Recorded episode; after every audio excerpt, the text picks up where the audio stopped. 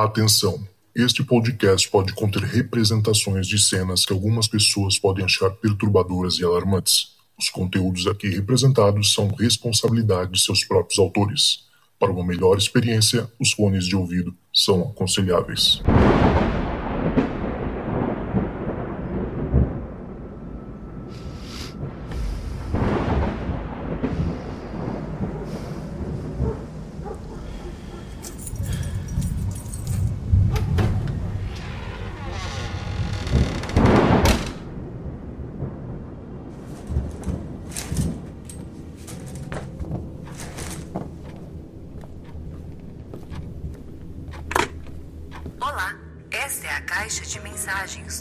Relatos do Além. Você tem quatro novas mensagens.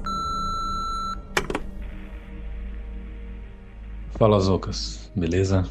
Aqui é o Douglas, eu sou de Sorocaba e faz um tempo já que eu quero mandar um relato para você.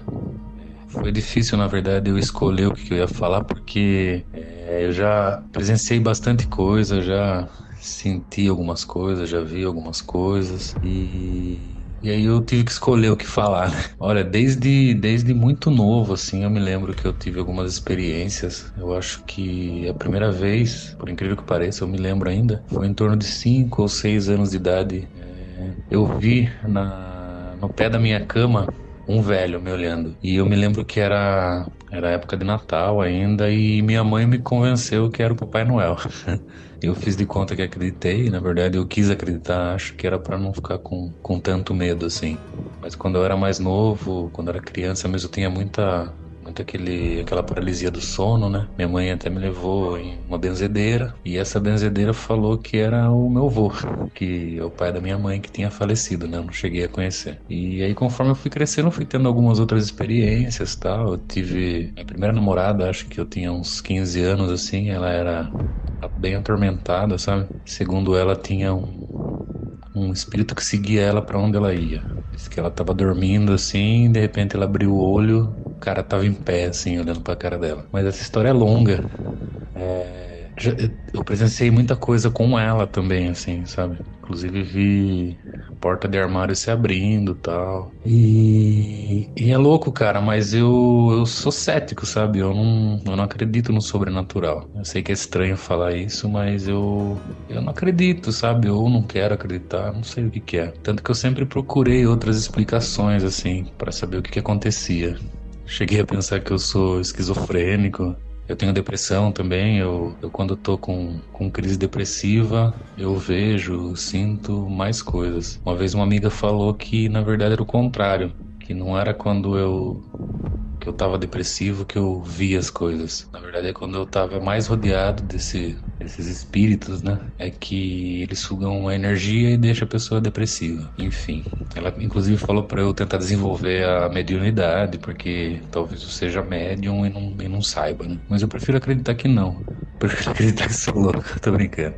É, mas as coisas ficaram mais intensas depois que eu depois que eu me separei era casado com a mãe da minha filha, né? E eu me separei, eu fui morar numa espécie de uma república. Era a casa de um amigo meu e ele alugava alguns quartos, assim. E lá eu vi muita coisa, cara. E eu tinha, eu tinha medo de ficar lá. Tinha medo de ficar sozinho, era, era embaçado. E para não alongar muito o assunto, o que eu escolhi relatar, na verdade, é o que era mais recorrente. Porque a minha filha, ela sempre ia me visitar, né? Ela devia ter uns. Agora ela tá com 17 anos, ela devia ter uns 9, 10 anos. E a minha filha, ela gosta muito de cantar. Até hoje ela, ela canta, toca, assim, sabe? Ela tá o tempo todo cantando. E eu me lembro que toda vez que ela ia me visitar, eu via uma criança. Eu via uma criança que aparecia lá na, lá na casa onde eu morava. E eu, eu morava em um quarto e o banheiro era do, do lado do quarto, né? Então a, a porta do, do meu quarto e a porta do banheiro era virada para a mesma direção em um corredor, assim. E eu deitado na minha cama eu conseguia enxergar o corredor, conseguia enxergar o espaço que era na frente da porta do banheiro. E toda vez que ela entrava no banho,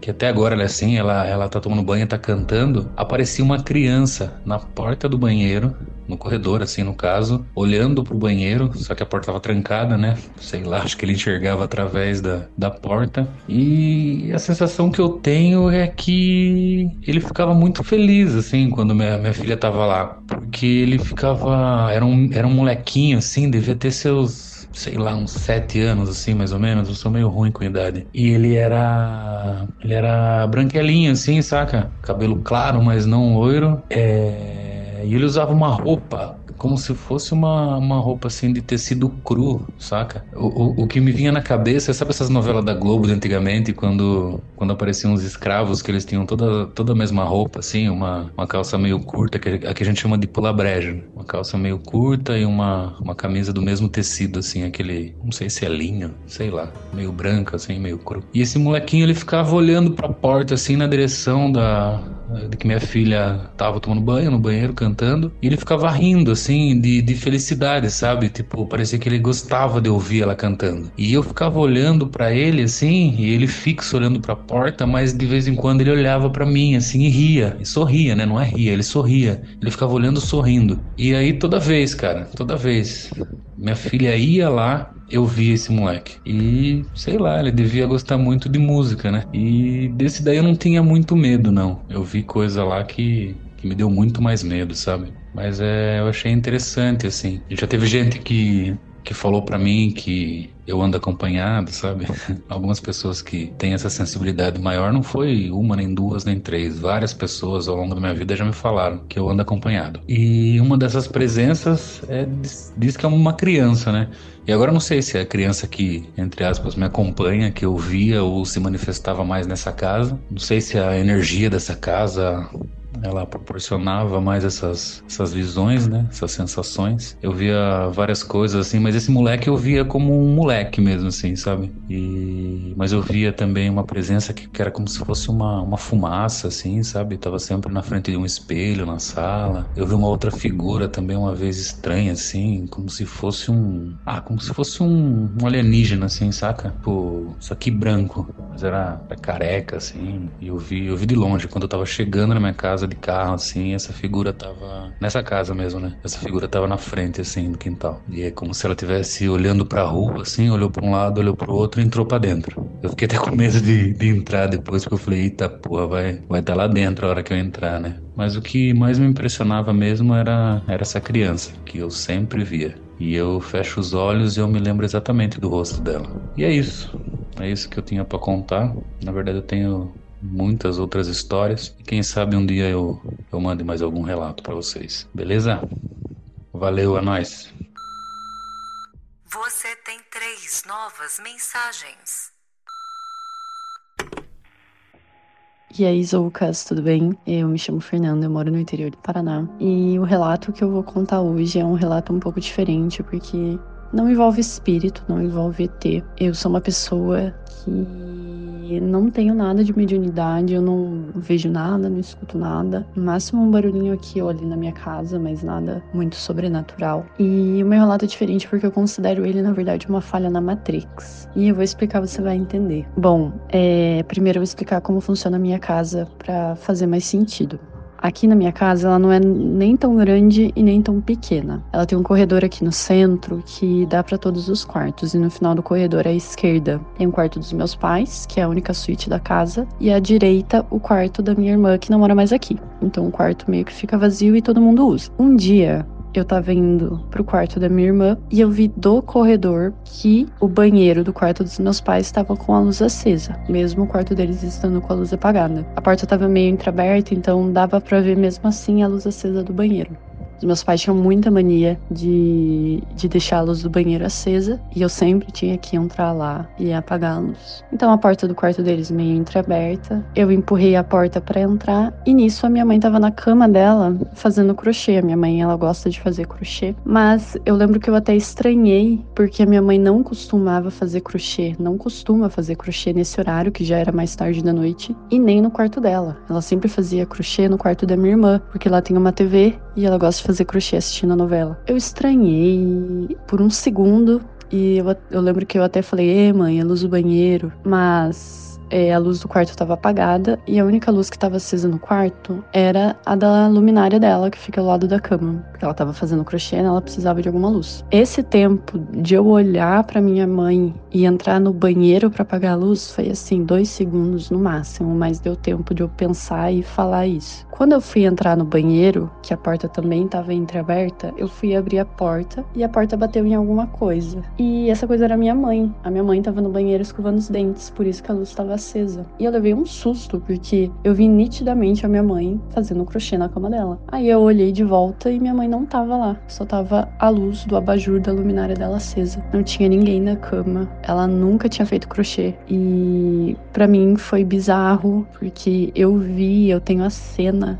exata na minha memória da minha mãe fazendo crochê deitada na cama e foi até esquisito porque a minha mãe não faz crochê na cama dela, muito menos aquele horário, tanto que eu até pensei. E a minha mãe de verdade estava ali escovando os dentes. E foi um susto assim que eu vou levar para minha vida inteira. E nessa época eu tive outro também, um relato que não é tão tão foda quanto esse, mas também foi o que eu considero uma falha na Matrix, que foi uma vez que eu fui bater um suco, acredito eu, no, meu liquidificador. E o liquidificador que a gente tinha antes, ele vazava sempre água, leite, tudo que a gente colocava ali, se a gente não rosqueava direito. Acho que todo liquidificador faz isso, na verdade, né? Mas acontecia sempre com a gente com aquele liquidificador antigo, ele era um pouquinho mais chato de rosquear. Coloquei, encaixei o liquidificador no aparelho e começou a vazar água. E eu fiquei desesperada, pensei, ai meu Deus do céu, vai vazar, vai vazar toda a água. Fui pegar um pano, nisso que eu voltei e enxugar o liquidificador, ele tava seco, não tinha vazado um pingo de água. E foi na mesma época. Eu lembro que nessa época eu tinha visto outras coisas estranhas também, mas são esses dois que eu me lembro. E é isso. Essa foi a minha falha na Matrix. Você tem duas novas mensagens. Eu não sei exatamente em que tipo de fenômeno se enquadra o relato que eu tenho, mas ele aconteceu há uns 10 ou 12 anos. Na época, eu estava no processo de terminar o ensino médio e tentar entrar na faculdade, e eu moro, morava na época numa cidade pequena do interior do Rio Grande do Sul, é, é minha cidade natal, e nós não tínhamos curso pré-vestibular nem nada disso até então. E com a abertura de uma universidade pública aqui, abriu-se então é, um curso pré-vestibular vinculado àquela universidade. E por ser gratuito e, enfim, ter essa característica popular, ele é, funcionava em um prédio cedido por uma escola periférica daqui. E essa escola então ficava é, quase no final da cidade. Então eu me lembro que a gente é, ia em grupos para lá. A aula começava por volta das sete e terminava por volta das dez. E para chegar lá, a gente tinha que passar por um forte. Essa minha cidade, ela tem em um, em um dos locais, eu diria, não diria no meio porque não é no meio, mas ela tem um forte, grandes é, paredes de pedra que formam um forte uh, que foi construído, mas nunca utilizado efetivamente para se proteger de alguma guerra. Ele, ele até ele é não finalizado, mas ele está lá, mantido pela prefeitura e tal. É uma atração turística da cidade, é um forte consideravelmente grande e ele é deserto. Obviamente, não tem nenhuma construção no meio, não tem casas. Então a gente tem esse grande muro de pedras pelo qual ou se contornava ou se passava no meio para ir mais rápido. E a gente sempre fazia aquele caminho de, de contornar o forte pra, na ida e de passar pelo meio do forte na volta. O forte era iluminado, claro, é, então não havia muitos perigos de, de, passar lá, embora fosse deserto. Tinha, é, transitavam pessoas normalmente por ali, ainda transitam, forte ainda está lá. um, e eu me lembro que um dia é, o pessoal foi saindo mais cedo, ficamos da aula e ficamos só eu e uma, uma amiga minha da época. É, e o pessoal foi saindo mais cedo porque eu acho que tinha previsão de chuva, alguma coisa assim. E como de fato isso vai compor um pouco da história. É, e nós ficamos até o final e, e então, quando nós estávamos voltando, saindo da aula e voltando para casa, por volta das 10 e um pouco da noite, estava é, realmente é, com jeito de chuva, tinha umas nuvens bem pesadas, tinha raio, tinha... Raio não, mas é, trovo, trovões e raios no céu, assim. E o vento era aquele vento estranho que, que ficava zumbindo nos cantos das casas e tal. Então, estava bem armado assim o tempo, bem pesado. E a gente se apressou então para fazer esse trajeto. E o trajeto estava vazio por conta é, é, do, da composição do clima e tal, as pessoas né, já estavam resguardadas e nós estávamos nos apressando para chegar logo em casa, para fugir da chuva. Quando nós estávamos passando por esse forte é, que eu mencionei, que ficava é, no nosso caminho de ida e de volta, as luzes do forte se apagaram e nós ficamos é, meio que perdidos naquela escuridão, com a, a tempestade se formando e eu já estava um pouco assustado, assim, né? Porque eu não sabia para que lado me virar nem como sair dali de dentro. E eu me lembro que quando exatamente quando tudo ficou muito escuro, eu olhei para minha esquerda e vi uma luz que parecia verde e uma luz bem forte assim, mas não era era como se como se fosse um holofote vindo daquela direção. E naquela luz tinha alguma coisa, algum tipo de entidade, algum tipo de ser, não sei, porque não era uma pessoa, embora lembrasse uma pessoa é, em posição de como meditação, tinha alguma entidade, alguma coisa ali é, elevada, assim, como distante da Terra, como se fosse, sei lá, pouco menos de um metro, como se flutuasse naquela, naquela luz. E a minha amiga me pegou pela mão e a gente foi seguindo as cegas para frente. E à medida que a gente seguia para frente, tentando sair daquele forte, aquela coisa nos perseguia, ela andava do nosso lado. E eu dizia: Você tá vendo o que eu tô vendo? Ela dizia: Não, não tem nada lá, é só vamos tentar sair daqui de uma vez. E a gente seguia pensando que fosse uma linha reta. E aquela coisa seguiu como se alinhada ao nosso caminho até que a gente conseguisse sair daquele forte. E eu me lembro que uma hora eu, eu me assustei, eu disse, mas eu tô vendo, eu vou correr. E a minha amiga me disse, não corre. Só que quando eu, eu, eu não obedeci, comecei a correr e a, a coisa simplesmente começou a, a correr também, mas não com os pés no chão, naquela mesma posição de, de meditação e, e, e elevada um tanto do solo, assim, como quem flutua. Eu sei que eu me assustei muito com aquela aparição, porque eu não consegui identificar o que era, e a minha amiga negou durante uns cinco minutos depois que a gente saiu, conseguiu sair do forte. E no momento em que nós saímos do forte, todas as luzes se acenderam novamente. A gente olhou para trás, não tinha nada. É, a gente até pegou chuva um pouco no caminho e a minha amiga só foi um, admitir que tinha visto aquela coisa no momento em que ela chegou em casa e eu insisti no assunto com ela. Até hoje a gente não sabe o que, que é, a gente não sabe que tipo de aparição foi aquela. É, essa cidade, ela tem histórico de é, aparições de fantasmas, é, tem histórico também de, de, de avistamentos de UFO, mas eu não consigo encaixar essa experiência em nenhuma das duas coisas. Às vezes eu penso que como todas essas coisas sobrenaturais elas se interligam de alguma forma, talvez ela seja um pouco de tudo isso. Eu nunca esqueci porque a sensação que eu senti no momento foi muito foi um pavor imenso. Era como se aquela coisa que eu vi emanasse pra gente uma aura de, de perigo, sabe? Uma aura de, de ameaça tremenda, assim uma coisa, um sentimento quase assim que eu não encontro palavras para descrever, é, porque foi um pavor muito, muito grande.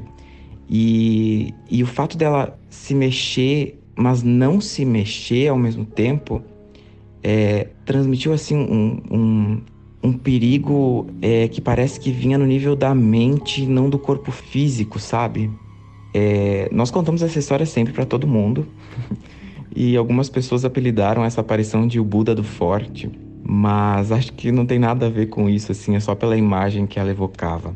Então eu tô compartilhando para saber se mais pessoas tiveram esse tipo de experiência é, não física com coisas é, que talvez tentem, tenham tentado entrar na mente e te atingir pela mente e não pelo corpo físico. Um abraço a todos. Você tem uma nova mensagem. Olá, é, o meu nome é Priscila, eu falo de Goiânia. Eu vou contar aqui algumas histórias que eu acredito que são curiosas. A primeira é um pouquinho mais complexa, porque eu realmente não tenho explicação para o que aconteceu. Então, eu vou começar. Quando eu era pequena, eu ficava muito na casa dos meus avós maternos e numa tarde, junto ao meu avô, só estávamos nós dois em casa. Eu estava aos pés da rede, né? Ele estava deitado. E do nada, eu olhei para ele e falei assim: "Vô, alguém vai morrer". Aí ele olhou assim para mim. Eu, eu, era uma criança, eu acredito que torno dos oito, oito anos. Ele olhou pra mim e começou a rir e falou assim: larga de ser besta, menina. Aí eu falei assim: vou, alguém vai morrer. E é ela é uma mulher. Aí ele foi, começou a rir, falou: Priscila, para com isso, larga de ser boba. Aí eu falei assim: Não vou, ela já é velha, ela, ela vai morrer. Aí meu avô olhou para mim e falou assim: Deve ser a sua bisa. Aí ele começou a rir, eu falei: Não vou, ela não é da família da avó é da sua família e ela tá sofrendo muito. Aí meu avô ficou em silêncio, olhou para mim, falou: Priscila, para com isso, para de falar essas besteiras, nada vai acontecer. Algum tempo depois, acho que pela pouca idade eu não vou saber dar detalhes, mas quando eu falo pouco tempo eu quero dizer questão de uma semana, assim. É, eu soube que a irmã dele, que morava em Pernambuco, havia falecido sobre circunstâncias de muito sofrimento, mas meu avô nunca comentou comigo é, sobre o caso, assim. E essa história tá comigo até hoje, eu realmente não consigo entender. Outro relato foi também uma premonição, não sei, não sei se é isso. Que eu estava com a minha irmã, a gente de mãos dadas, assim, na rua, indo embora para nossa casa. Estávamos indo da casa dos nossos avós. E eu parei, assim, e ela parou junto de, junto a mim e eu falei assim: Agna, presta atenção. Era como se o tempo tivesse parado naquele momento. Você tá sentindo? Aí ela falou assim: Eu tô sentindo, Priscila. Aí eu falei assim: Tá tudo estranho, tá tudo esquisito. Você tá sentindo que algo muito, muito ruim vai acontecer? Aí ela olhou assim para mim e falou assim: Já tem um tempo. Aí eu falei para ela que estava chegando, ficando cada vez mais perto. O que fosse acontecer. Um tempo depois, a nossa avó paterna faleceu num acidente terrível, muito brutal, assim, um acidente de trânsito, onde só a vida dela foi levada, foi algo devastador. Muitos anos se passaram, hoje já com 30 anos, eu fui ao shopping com, com meu namorado e aí desceu um beija-flor bem na minha frente. Quando eu vi esse beija-flor, eu olhei pro meu namorado e falei assim: Isso aqui não é coisa boa, não é mesmo. Alguém vai morrer. Em torno de uma semana depois, eu soube que a minha tia havia infartado e falecido. Outra história interessante, dessa vez foi um sonho, também já, já adulta, no ano passado, eu tava brincando com o meu cachorro no corredor. Nós brincamos da seguinte forma: eu jogo o ursinho ele traz de volta e a gente dá uma brincada de puxa, puxa. Ele puxa, puxa. E aí eu joguei o ursinho, nós estávamos no corredor, e aí ele não foi buscar o ursinho. E quando ele veio pro meu lado, ele se sentou assim, ele não deitou, porque quando ele tá com preguiça, ele deita e já levanta as perninhas para mim fazer carinho na barriguinha. E eu olhei isso e falei assim: o que, que tá acontecendo com você que você não quer pegar o ursinho? E aí eu olhei e eu senti que tinha alguém que havia acabado de entrar na nossa casa. Só que assim, a, o ser não entrou e andou pelo, pela casa. O ser entrou e ficou parado na porta, sabe? Como se tivesse abrido a porta e a pessoa não entrasse para dentro. Aí o meu cachorro, que é muito calmo, começou a rosnar. Ele se sentou, ficou olhando fixamente para a porta e começou a rosnar.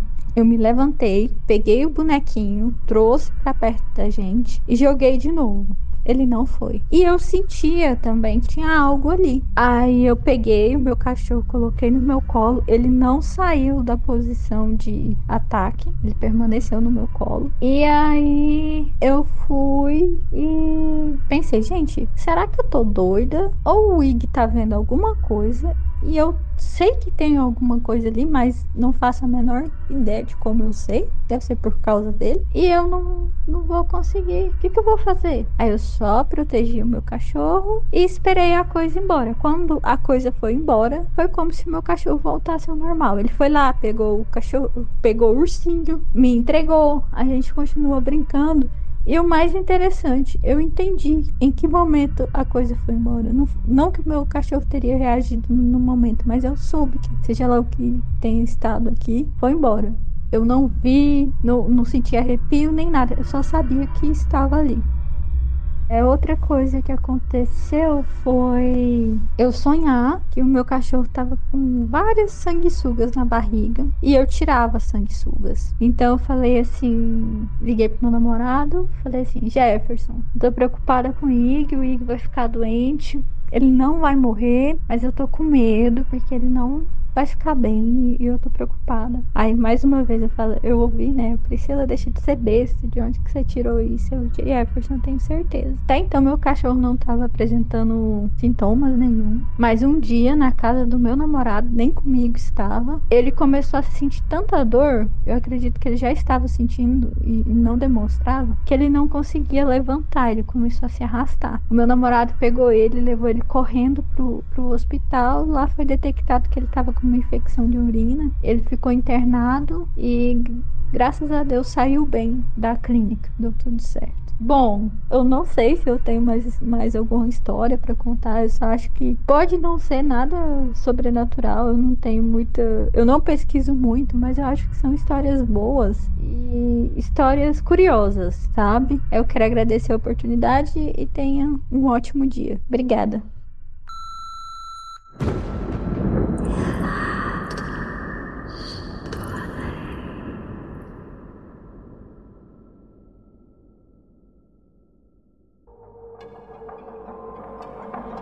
Esse podcast foi um podcast editado pelo encodedprod.com.